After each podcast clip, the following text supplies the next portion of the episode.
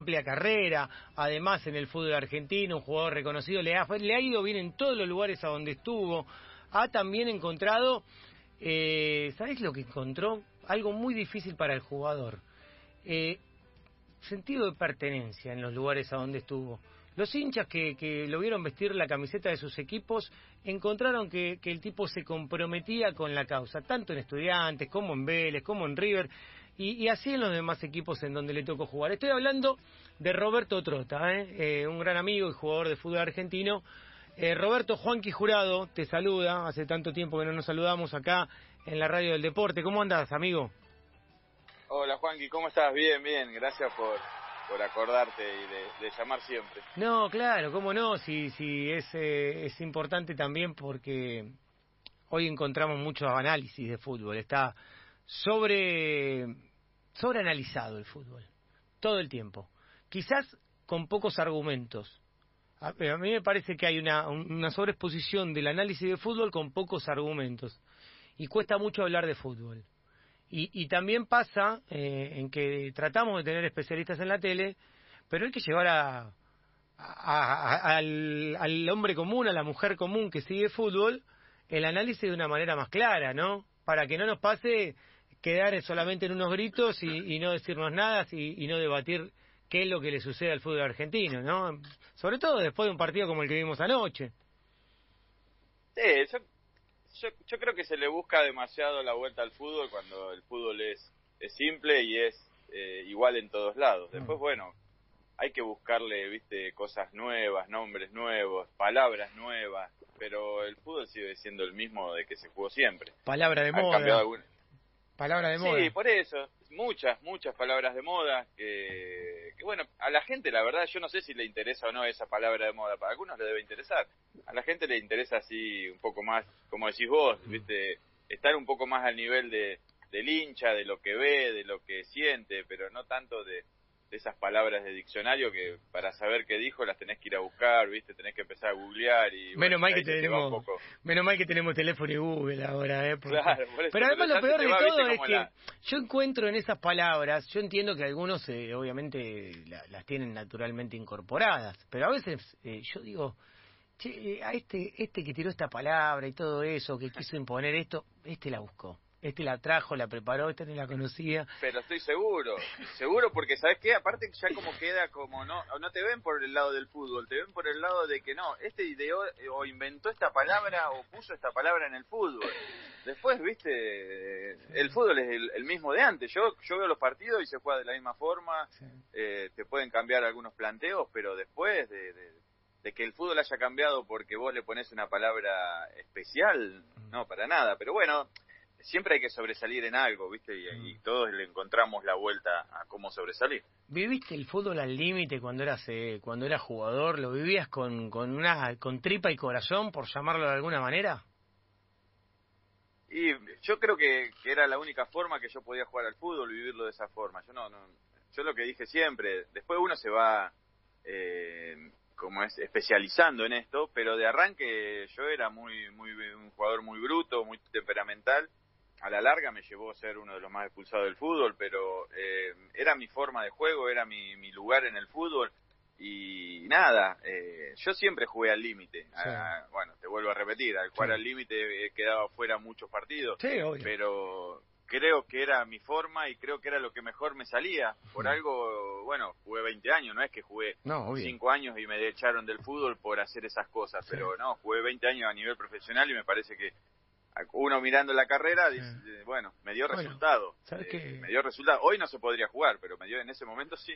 Claro, hoy con el VAR y con todo eso es muy difícil, pero es, el, cada, cada fútbol es en su momento. Hay algo, Tiene lo suyo, sí, obvio. Hay algo que es fundamental, ¿eh? Mirá que yo entrevisto muchísimos jugadores. Todas las semanas hago una entrevista escrita para una revista eh, todas las semanas eh, me meto mucho en lo que tiene que ver el proceso de formación y hay algo en que, que, en que coinciden todos los jugadores, es que para llegar llegan los mejores, los que supieron aprovechar esas oportunidades. Y creo que de lo que estás hablando vos es eso, de que vos supiste aprovechar las oportunidades y creíste que dentro de, de tu juego, de tus cosas, tenías que ir al límite y tenías que dar todo. ¿Para, ¿Para qué? Porque quizás había uno que era mejor técnicamente que vos, pero no se iba a mantener 20 años en primera ese, ese pibe. Sí, obvio, hubo, hubo y, hay de esos jugadores, y un montón.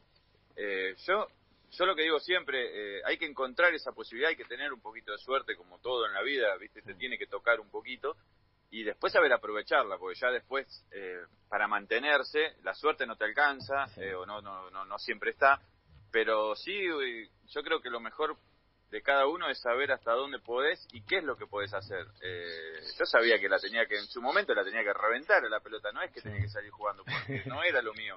Pero bueno, viste, eh, son cosas que, que uno va aprendiendo, uno, uno, o, de chiquito ya, viste, vos decís, bueno, este es mi límite, esto es lo que puedo hacer, pero le voy a poner lo máximo. Después si se da, se da, si no se da, no se da, y bueno, ahí es donde yo digo, te acompaña un poquito la suerte.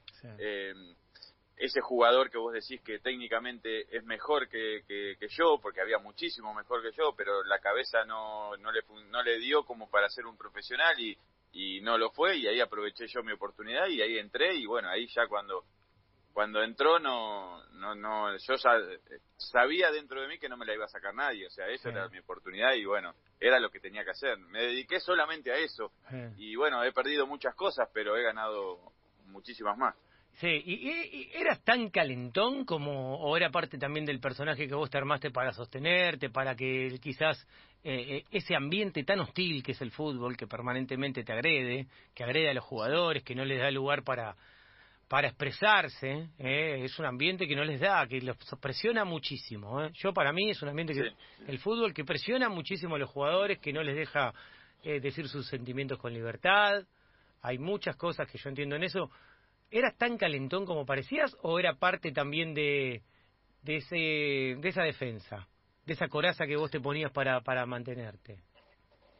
Eh, no, primero estoy de acuerdo totalmente lo que decís vos con el tema de que es muy presiona el fútbol, presiona muchísimo, muchísimo a los jugadores y muchos eh, no están preparados para esa presión y fue lo, o es lo que pasa con algunos de los jugadores, bueno, en el último de los casos lamentablemente fue lo, de, lo del Morro García, em, que llevan a ese límite, pero sí, estoy completamente de acuerdo, creo que al fútbol y al futbolista le faltan de base eh, algo muy, muy importante que es la parte psicológica. Eh, muy, muy importante. Me parece que eso es algo que hay muchos clubes que ya lo están trabajando, pero me parece que todavía estamos muy, muy atrás.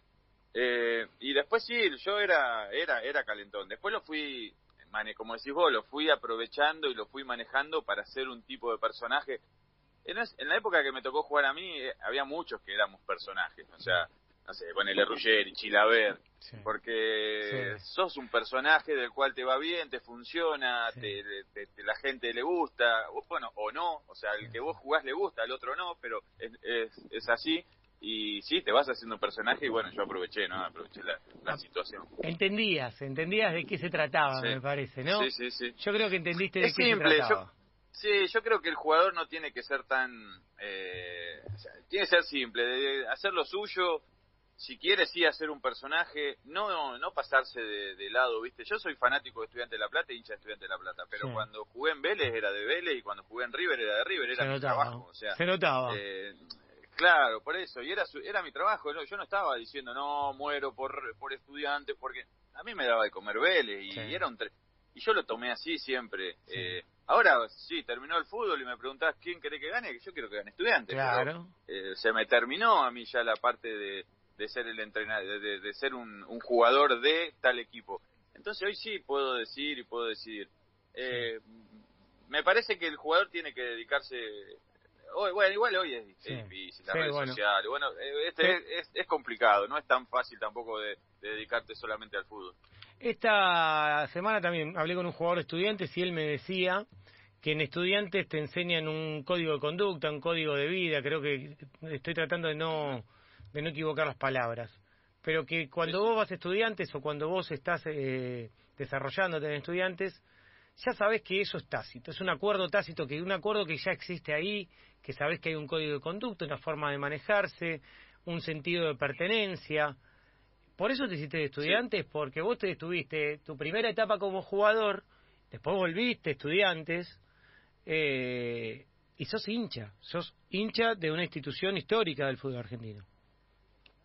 Sí, sí, yo, yo me hice estudiante cuando estudiante me abrió las puertas para, para hacerme jugar en inferiores. Yo desde eh, desde que pisé por primera vez una cancha por estudiante de La Plata a nivel profesional, que bueno, eran las inferiores, pero era un equipo profesional, eh, dije, este es mi club, esta es mi, esta es mi casa, y a la larga te lo hacen, te lo hacen saber. Yo en total estuve desde el 84 al 91 en Estudiantes de La Plata, desde que eh, jugué en inferiores hasta que me fui.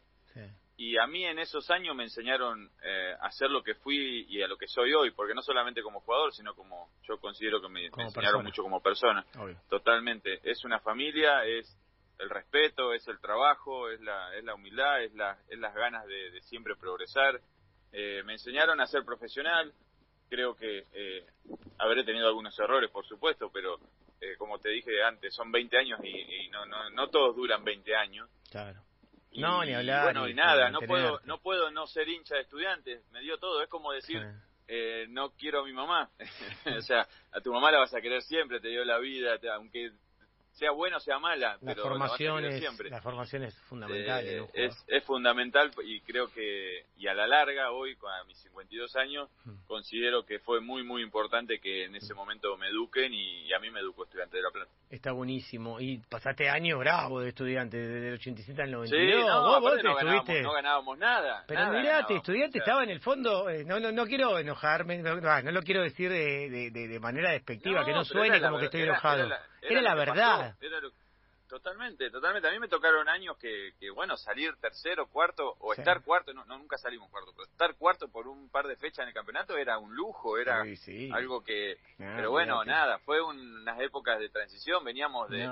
nosotros agarramos la posta de, estos monstruos que habían hecho un montón de cosas hasta el 82, 83, claro. eh, que bueno, Sí, tuve la suerte de, los, equipos eso, ¿no? De, de, de, de, ruso, de, de, bueno, ni hablar de, lo que hizo Sabela, Troviani, eh, eh, Ponce, una cosa increíble. No, no, no, no ese, esos cuatro del medio eran algo increíble y yo tuve la suerte de jugar con los cuatro, o sea, eh, imagínate si no me habrán enseñado cosas.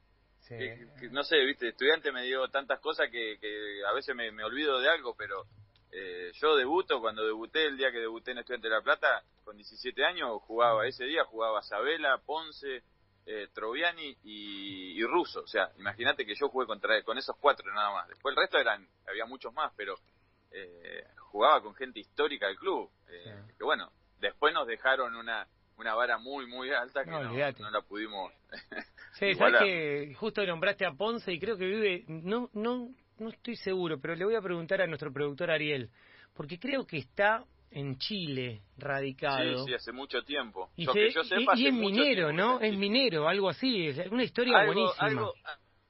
eso sí, sí, sí. Se dedica a la minería, a la minería se dedica. Creo que sí. Sí, no, ¿sabes qué le voy a decir a Ariel? que, que... lo tengamos para la semana que viene, porque la verdad que... No, un personaje. Un jugadorazo. No, no, no, como jugador, un jugador bárbaro. A mí, y a mí como persona me, me, enseñó muchísimas cosas, pero nada, un jugador exquisito, un placer verlo jugar. Qué linda, qué linda historia. Sabes que Nacho Paladino, nuestro operador, eh, hincha pincha, obviamente, eh, esta, esta sección la volvió loco. Era para él, era para él, ahora ya está entusiasmado con que sigamos por ese lado. Pero pará, Robert, escuchame una cosa. Eh, Llega el 93 y empezás a ganar con Vélez te tres una, pero unos años, seis torneos ganaste con Vélez. Sí. Es una locura. Tres locales y tres internacionales. Tres locales, una Copa Libertadores, dos, una Copa Interamericana y una Copa Intercontinental. Cuando lo que era ganar una Copa Intercontinental en ese momento también era bravísimo. No, y la Libertadores. no, la Libertadores. de entrada, la Libertadores era un campeonato que solamente lo jugaban los campeones. O sea, no es como ahora que te juega hasta el quinto. Eh, antes era menos negocio y más eh, más juego, me parece, más fútbol. Hoy es mucho más negocio. Pero nosotros, esa época, imagínate que la, la, fase nuestra, el primer grupo era Boca, nosotros, eh, Cruzeiro y Palmeira. y, los, cuatro éramos campeones. Y ahora le llaman Grupo de la Muerte, ¿te diste cuenta? que no tienen ni idea en la que se meten. El Grupo de la Muerte le dicen ahora. Eso era el Grupo de la Muerte, era el Grupo del Infierno era ese. Y era bravo, era bravo. Aparte, eh, qué sé yo, nada, en esa época te salían jugadores y vos decías, bueno, fuimos a jugar contra Cruzeiro y Bianchi nos dice, ¿Eh? chicos, tengan a los dos centrales, no tengan cru- tengan cuidado que hay un pibe de ellos que juega de 9, tiene 17 años, juega muy, muy bien. Sí, A los 20 segundos nos habían hecho un gol de cabeza el pibe este, de 17 años. claro. Y claro, era era Ronaldo, el gordo Sí, Ronaldo. olvidate, la rompe, ¿viste? Esas historias son de no creer. Claro. Bianchi les había No, no. marcado, lo cuenta Ro- Roberto Trota aquí en la 947, les marcó un número 9 que podía tener buen futuro. El Un pibe de tipo, 17 años que juega bien, dijo. no, increíble, un pibe de 17 años que juega bien. El tipo fue y ya, plum, la embocó. La No, embocó. olvidate, era olvidate. Ronaldo. la final, la final contra el San Pablo y jugaba Cafú, jugaba... Sí, no, no, no, divino. era- Qué era- equipazo eran equipos. ese. Qué equipazo. Yo en esa época empecé a trabajar con, con Quique, con Wolf, de, de- obviamente de Uh, cadete. Bueno, y él, y él, y él él, la- él la hizo esa campaña de- él hizo la campaña, claro, así sí, que sí, yo lo viví muy cerca, todo ese Vélez, ese Sí, Vélez sí, sí. hermoso, del 93, Sí. 94, 95, 96 creo que fue. Yo Eh, estuve hasta el 96, sí. Vos tuviste hasta el Igual 96. siguió. No, obvio que 97, siguió. noven- 97 Pero pará. ganaron la... No, noven- mismo 96 97 ganaron la Supercopa. Sí, sí, sí. Y, y escuchame una cosa. Me la perdí esa. Vos te vas a River, a un River histórico también. No, a Roma me voy. Vos te vas primero a Roma con Bianchi, ¿no te lleva? ¿Quién te Claro. lleva? Bianchi, claro. Lleva- Sí, sí, obvio, Claro. si no era difícil. No, claro, eras el alumno preferido de Bianchi vos, ¿eh? Bianchi ahí veía, este, Y yo hacía los deberes. este ¿qué hace los deberes, este deja todo adentro de la cancha por mí. Dice Bianchi, este traba con la cabeza, a este se lo mando a cabecear, eh, en el último minuto va, si le digo tenemos que frenar. Eh, vos entendías el juego de Bianchi, lo entendiste bien a Carlos, ¿no? Era fácil de entenderlo, era simple, muy, era muy simple. Por eso digo que el fútbol es simple y él lo hacía simple y nada, no, no costaba, no costaba. Entrábamos todos sabiendo lo que había que hacer porque era, era una sola línea y eso era lo que teníamos que hacer todo y todo aprendimos de, de eso, ¿no? Qué bueno lo que lo que decís. Era fácil Sí, sí. de entender a Carlos Bianchi. Muy. Y sabes que los mejores directores técnicos me parece que son eso, ¿no? Lo que no andan rebuscando. Totalmente, totalmente. Eh, yo creo como jugador, como ex jugador, que para mí era lo mejor. No, no, no, tantas vueltas, cada uno en su, en su puesto, no, no cambiar tanto, viste, de, de- de no inventarle posiciones a los jugadores. Y después el resto es, es simple, pasásela, a, por lo menos pasásela a, tu- a uno del mismo color, como dijo Bilardo el día de- del Mundial, ¿no? que, que le dijo a los jugadores. Por eso, es no es tan difícil. No, una cosa de loco, una cosa de loco. Es, es hermoso lo que decís. Pero para, te fuiste otro equipo que es increíble. Porque Sí. muchos que están escuchando el programa dicen, contanos algo de ese River del 97. Vos tuviste tres años en River, ¿cuánto Bueno. estuviste después? Yo, yo estuve en el 97, estuve casi un año, Claro. me fui porque mm, quería jugar y eh, en ese River era dificilísimo jugar porque eh, tenía grandísimos jugadores y no venían de hacer campañas bárbaras, venían de salir campeones de la Libertadores, Sí. eh, venían de hacer muchas campañas, bueno, y las titulares eran Berizzo y Ayala, el paraguayo, Ay, y increíble. no tenía no tenía lugar yo pero yo sabía que no tenía lugar pero Sí. bueno eh, hablaba con Ramón Ramón no me dejaba no me dejaba salir porque me quería tener ahí de, de segunda opción y Sí. a mí no me gustaba Te peleabas Bueno, con Ramón, ¿eh? No hablabas, te peleabas y con Ramón, ¿eh? ¿Cómo te acordás? poco, Yo me acuerdo de esa época que había mucho y vuelta. Vos y Ramón era una relación amor-odio tremenda. ¿eh? pero bueno nada estuve un año ahí pude salir campeón con ese equipo en el 97 Ay, ay, ay. me- y me voy a Racing y después sí, vuelvo vuelvo a River en el 99-2000 con más lugar para poder jugar y bueno, y me tocó también un equipo de bárbaro con los cuatro fantásticos, con un equipo que, que volaba, ¿no? Que la verdad que los tres años que pasé en River fueron eh, de, de tener compañeros eh, realmente de, de un nivel muy, muy alto. Sí, también, bueno, te diste la- el, el lujo que se dan pocos jugadores de que de haber vestido alguna vez la camiseta de la selección argentina, que eso es, eh, es una cosa de tocar el cielo con las manos, ¿eh? Sí, sí, sí, sí, sí, yo, yo la verdad que con lo que yo pude ser en el fútbol, eh, no me, no me, o sea, tuve todos los gustos que te puedes dar, eh, salir campeón eh, y hasta, sí, vestir la camiseta de la selección, por suerte. No, Eh, me hubiera quedado un gustito amargo no, no vestirla, así que me- me- estoy, estoy tranquilo. No, estás tranquilo. Además, en una época de un recambio tremendo en lo que significaba la selección argentina del post-Maradona. ¿No? ese ese recambio. Esta, esta semana estuve con Roberto Fabián Ayala también. Ah, y, bueno, eh, por culpa de él yo no pude jugar tanto en la selección. Sí, viste, agarró una Pero bueno, era un jugador era un jugador muy, muy completo también, era, era, difícil. Y aparte, a, a, Pasarela le gustaba cómo jugaba. y A todo el mundo, a todo el mundo. Y los compañeros, ¿sabes que hay, eh, por ejemplo, acá vino Aymar, eh, Pablito Aymar vino hace poco y dijo, yo lo que vivía dentro de una cancha con Ayala era una cosa de loco. Ayala te ordenaba tácticamente, tenía como un tablero en su cabeza, era era una cosa increíble cómo te daba un... Pero con una simple palabra te mejoraba el juego. Vos que, que compartiste ese lugar, ¿vos, ¿vos crees que tenía esa calidad, esa, ese dote? Sí, sí, totalmente. Por eso también mm. jugó en el nivel que jugó y donde jugaba. Eh, pero yo creo que no. O sea, eh, él hace la, la gran diferencia, él la hacía después con el juego, pero mm. no, yo no creo que haya centrales, yo, o yo, por lo menos a mí, yo tenía un gran compañero que era Víctor Hugo Sotomayor, que era un central bárbaro, pero no hablaba, ¿viste? Y, a mí como que me parecía muy raro que un central no hable. Es como que un arquero no hable. Claro. Eh, pero bueno, había había de esos, pero Ayala era un jugador eh, exquisito, ¿no? O sea, aparte como jugar. sí, sí, sí, sí, sí. Esa Roma eh, era del año 96, ¿no? La que vos fuiste parte. Sí. Había unos jugadores bárbaros, ¿eh? No, era malísimo. No, te parece? No, Juan, que era otra. Era otra la, selección que vos, la, Roma que vos decís. la Roma que vos decías era la que después campeón con Batistuta. Está bien, pero ¿sabes? vos estabas con, con Abel. ¿Con quién más estabas ahí en ese equipo? Sí, con Balbo. Sí. Pero no, era un juego o sea, yo no me adapté tampoco, era muy difícil. Para mí fue muy difícil, pero extranjeros éramos Aldair, el central brasilero. Me acuerdo, claro. Un mala leche impresionante. Tremendo, era eh, bravo como pocos. No, pero aparte como persona. Ah, ¿sí? Sí. ¿Para tanto era? Nunca. Sí, no me dio. Bueno, para mí, no, para mí. no, no, no, está bien, cada uno tiene su. Eh, estaba Fonseca, el uruguayo, que ese sí, un fenómeno, y Abel. Éramos los cuatro extranjeros que se podía en ese momento. Claro, claro, claro. Eh, pero no, después el grupo no era muy, muy bueno y a mí me pasó que yo venía de Vélez de, de hacer todo en grupo, de hacer todo en conjunto, de hacer todo nada hacíamos solos y allá, viste, el fútbol europeo es otra cosa. cada uno hace lo suyo, es profesional, va, entrena y se va a la casa. y bueno, yo me sentía, me sentí realmente solo, mm. sin poder eh, hacer un grupito, sin poder hacer nada y bueno, eh, mm. le dije, Carlos, esto no es lo mío.